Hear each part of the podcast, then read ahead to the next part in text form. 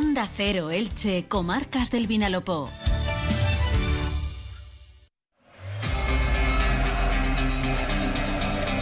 Deportes en Onda Cero Elche, con Monserrate Hernández. ¿Qué tal? Un saludo, muy buenas tardes. El Elche Club de Fútbol ha regresado al trabajo esta mañana en el campo municipal José Diez Iborra. Lo ha hecho con tres ausencias, tres futbolistas que se mantienen como dudas para el partido del próximo domingo ante el Club Atlético Osasuna. Uno de ellos ha sido Carlos Cler, con problemas estomacales, mientras que Paul Irola, que de momento no se marchará al Monza, sigue con una fuerte bronquitis. Veremos si llega para estar en el partido de esta jornada. Quien no estará disponible será Domingo Esquina con una microrotura muscular en el isquiotibial. Resaltar en el día de hoy el regreso de Pedro Vigas, que sí estará en el 11 de salida mientras que el Elche Club de Fútbol en el mercado de momento no ofrece movimientos. Sigue la espera de que Wakaso Mubarak pueda rescindir su contrato en la Superliga China. En caso contrario, es totalmente inviable que el Elche pueda hacer frente a la baja de este jugador con un elevado contrato económico en el fútbol asiático, en el fútbol chino. También les hablaremos de ese recurso, de esa impugnación del partido Cádiz-Elche por parte del equipo andaluz. El comité de competición ayer se lavaba las manos. Viajaremos de nuevo hasta tierras andaluzas para ver qué nos cuenta nuestro compañero José Antonio Rivas y conoceremos también cómo fue ayer esa clasificación del Club Atlético Osasuna eliminando al Real Betis para saber cuántos jugadores ha reservado el conjunto rojillo para el encuentro de esta jornada. Y en página polideportiva, ayer el Atic Go Club Balomano Elche hacía los deberes y se imponía por 31 goles a 26 al Onac. Finaliza la primera vuelta el equipo ilicitano en el quinto puesto y con una remontada bastante importante el próximo próximo domingo, no hay tiempo que perder, volverá a haber partido en el pabellón Esperanza Lag, en esta ocasión ante el Valladolid. Entra en la nueva era de las energías renovables y del autoconsumo con la mayor garantía.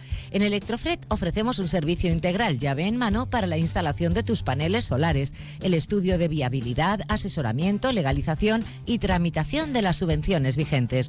Empieza a generar y consumir tu propia energía con la garantía de Electrofred y sus 20 años en el sector. Infórmate en el teléfono 965 681 540 o en electrofred.com. La vuelta al trabajo del Elche Club de Fútbol se ha producido este jueves a partir de las diez y media de la mañana en el campo municipal José Diez Iborra, una mañana fría pero también soleada, donde el técnico Pablo Machina ha contado con tres ausencias, además de los lesionados de gravedad Alex Collado y John Chetau. Y el técnico Pablo Machín no ha tenido a su disposición al lateral izquierdo Carlos Cler con problemas estomacales de última hora, tampoco a Paul Lirola, que sigue con una fuerte bronquitis que le dejó fuera del partido ante el Cádiz, y de Domingo Esquina con una microrotura muscular en el isquiotibial que le va a impedir estar disponible en el encuentro de este domingo desde las 4 y cuarto de la tarde en el Estadio Martínez Valero frente al Club Atlético Osasuna. Es curioso porque la baja de Carlos Clerc coincide con la irrupción en la segunda parte del pasado lunes de Lautaro Blanco. El jugador argentino se perfila como titular por primera vez en la liga con el Elche en el encuentro de esta jornada. Estuvo realmente bien en la banda izquierda en defensa y principalmente en ataque, dando la asistencia de gol en el tanto de Ezequiel Ponce. También les hablaremos de Ezequiel Ponce porque es un futbolista cuyos datos son muy importantes a nivel realizador. Ha marcado tres tantos en la Liga, dos en la Copa del Rey y cuatro en los cinco partidos amistosos que tuvo el Elche durante la concentración de preparación aprovechando el Mundial de Qatar. Ezequiel Ponce es otro de los futbolistas que se perfila como titular para el partido del domingo, como también Fidel Chávez, cuya segunda parte fue muy positiva y puede que estemos hablando de tres de las cuatro novedades que presente el equipo. La otra podría estar en el eje de la zaga con la presencia de Pedro Vigas tras cumplir su partido de sanción. Como decíamos, Domingo Esquina totalmente descartado, tampoco va a estar Nico Fernández, que sigue recuperándose de su lesión en el radio del brazo derecho eh, no ha parado de entrenarse, pero todavía tiene que llevar una escayola y no está permitida ni la escayola ni tampoco la férula para poder competir en un partido oficial de liga y de esta manera Nico Fernández seguirá causando baja en el encuentro de este próximo domingo.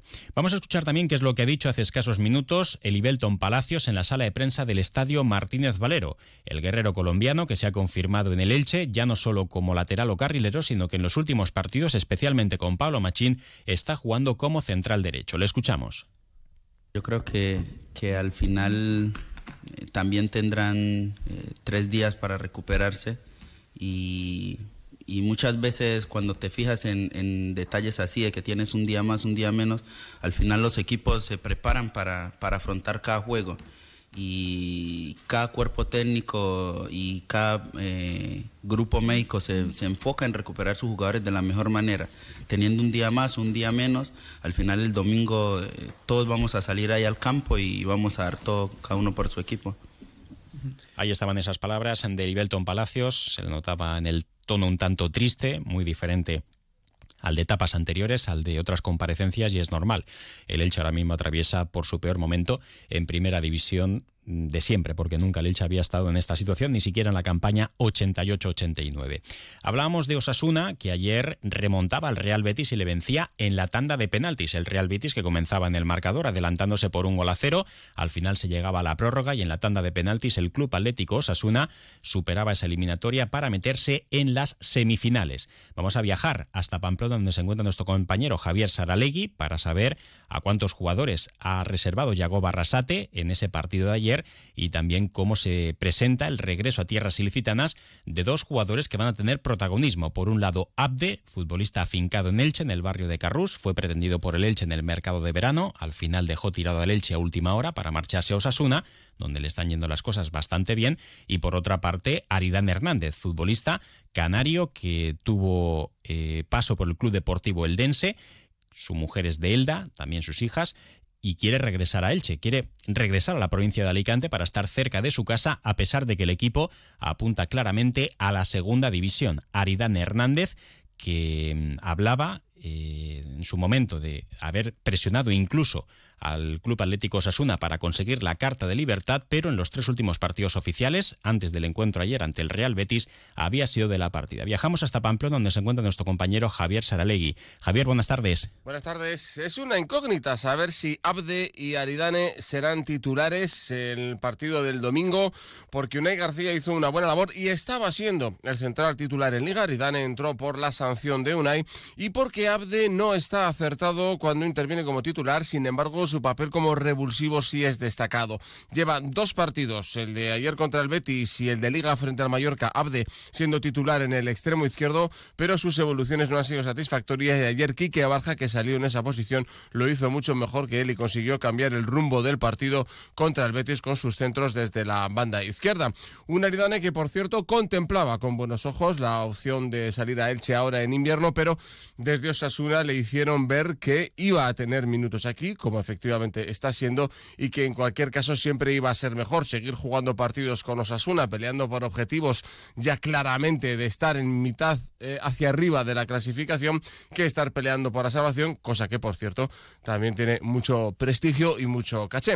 De manera que veremos si Abde y Aridane juegan. Lo que sí está claro es que habrá otra vez muchos cambios porque ayer solo cuatro repetían respecto al partido de Liga. David García, Torro, que está sancionado y no puede jugar en este partido.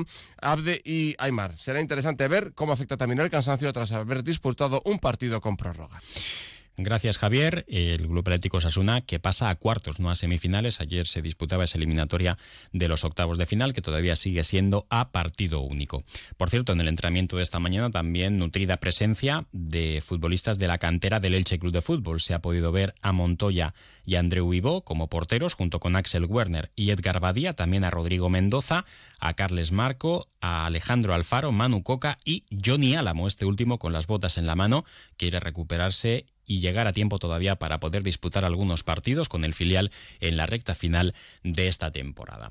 Bueno, mm, parece que se cierra ya esa impugnación del partido Cádiz-Elche. Reclamaba Manolo Vizcaíno, presidente del Cádiz, que el partido se repitiese desde el minuto 81 con 1-0 a favor de su equipo. El comité de competición ayer se desentendía de esta impugnación porque decía que no tiene eh, capacidad para poder hacer eso, ni tampoco en pocas palabras que sabe a qué viene esta reclamación del Cádiz, porque está contra normativa, contra regla, y evidentemente lo que ha buscado Manolo Vizcaíno son dos cosas. Por un lado, hacer ruido, y lo ha conseguido, con el beneplácito también de los medios de comunicación, Manolo Vizcaíno, que es un presidente muy del palo de Javier Tebas, y esto sirve también de paso para darle un palo a la Real Federación Española de Fútbol, que es de quien depende el colectivo arbitral. Por tanto, se ha juntado todo en uno, pero lo que no se va a producir es la repetición del partido entre Cádiz-Elche y el Elche Club de Fútbol, que hubiese estado dispuesto a repetir el partido, pero no desde el minuto 81 sin haberlo hecho desde el principio con 0-0 en el marcador. Veríamos ahí cuál hubiese sido la postura del Cádiz Club de Fútbol. Vamos a desplazarnos ahora a través de las ondas hasta Onda Cero Cádiz, donde se encuentra nuestro compañero José Antonio Rivas. José Antonio, cuéntanos, buenas tardes. Hola Monserrate, ¿qué tal? Muy buenas. Pues de momento en el día de hoy parece que más tranquilidad en cuanto al asunto de la impugnación y todas las reacciones eh, que se han ido sucediendo en los últimos días, en las últimas eh, horas. De lo de ayer, pues eh, sorpresa en el Cádiz por ese anuncio de apertura de expediente sancionador a Manuel Vizcaíno, el presidente del Cádiz. El eh, club, de momento, bueno, pues eh, ha anunciado a través de sus canales oficiales esa eh, apertura de expediente y al mismo tiempo, pues dice pues que ya está preparando los argumentos de defensa por si fueran necesarios y al mismo tiempo que los servicios jurídicos del club pues están estudiando la posibilidad también de ver las posibles medidas legales, ¿no? Que serían oportunas en este asunto. De momento, pues son las novedades que tenemos al respecto. Gracias, José Antonio. Es un tema que queda absolutamente en nada y que solo ha servido, como comentábamos antes, para poder hacer bastante ruido en esta situación que está viviendo ahora mismo el Cádiz. Incluso Manolo Vizcaíno amenazaba con recurrir a la justicia ordinaria en caso de que el Cádiz descendiese por tan solo un punto y por tanto se sintiese perjudicado por ese tanto de Ezequiel Ponce. Pero evidentemente el hecho de que no hubiese subido al marcador tampoco puede determinar que el Cádiz hubiese ganado el encuentro porque quién sabe qué es lo que hubiese ocurrido. ¿Pensando en cambiar de compañía? Vente a Cable World. Aquí eres importante por ser tú. Creemos en la mejor comunicación y por eso tenemos los mejores servicios de Internet, teléfono y televisión. Tus necesidades, nuestra prioridad. Cable World, mucho más que una conexión. Feria Caravaning Alicante, 30 años a su servicio. Del 10 al 12 y del 17 al 19 de febrero, conoce el apasionante mundo del caravaning. 14.000 metros de exposición de caravanas, campers, autocaravanas, módulos residenciales, artículos de camping. Zona Food Trucks. Recuerda, dos fines de semana, del 10 al 12 y del 17 al 19 de febrero. Unidades limitadas, el primero. Caravaning Alicante 2023, en IFA. Nuevo año, nueva casa, nuevos espacios. Reformar tu hogar es fácil y muy sencillo con las rebajas de Hogar Mobiliario. Reformas integrales y obra nueva. Cocinas, baños, salones, proyectos de interiorismo, mobiliario y decoración. Las reformas de tu casa en las mejores manos. Hogar Mobiliario, estudio de interiorismo. En Elche Avenida de Novelda 9 y en hogarmobiliario.es. Compra hoy y empieza a pagar en abril. Y como apuntábamos antes, entre la oscuridad en la que se ha visto sumido el Elche en el fondo de la tabla, con tan solo 5 puntos y 12 de la permanencia, hay figuras que bueno, pues han emergido del último partido, como el caso de Fidel Chávez, Lautaro Blanco y los datos de Ezequiel Ponce, que marcaba el tanto de la victoria, a pesar de que nacía en una acción de fuera de juego, pero no se puede ocultar la buena finalización que tuvo en esa acción rápida en el centro de Lautaro Blanco y el cabezazo de Ezequiel Ponce, que ha marcado ya dos goles de cabeza, tres en Liga, dos en la Copa del Rey y también cuatro en los cinco partidos amistosos que tuvo que, tuvo que disputar el Elche con motivo del parón por el Mundial de Qatar 2022. Además, Ezequiel Ponce, según los datos de Holocip, de inteligencia artificial, es el segundo mejor cabeceador de la liga, por detrás de Militao. Ha contribuido en 35 de los tantos del Elche, con 5 goles oficiales y una asistencia, y con ese promedio de minutos tantos ha completado 729 entre liga y copa. Eh, con ese promedio tiene 0,54 por partido, es decir, que marcaría un tanto cada dos jornadas. No dejan de ser estadísticas que bueno, alumbran a los números de Ezequiel Ponce, pero que en cualquier caso luego hay que demostrarlo en el terreno de juego.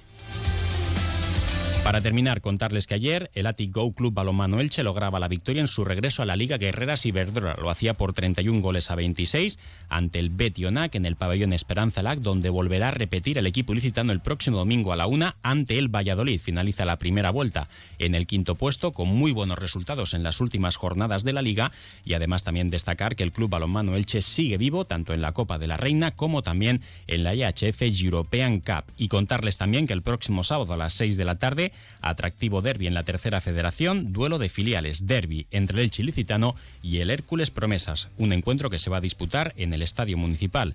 Diego Quiles, que además ayer por culpa del fuerte viento vio como una de las vallas se caía y por tanto si no se arregla, pues veremos cómo se soluciona para que haya que pagar entrada para presenciar el partido, puesto que ha quedado todo el campo al descubierto para los aficionados.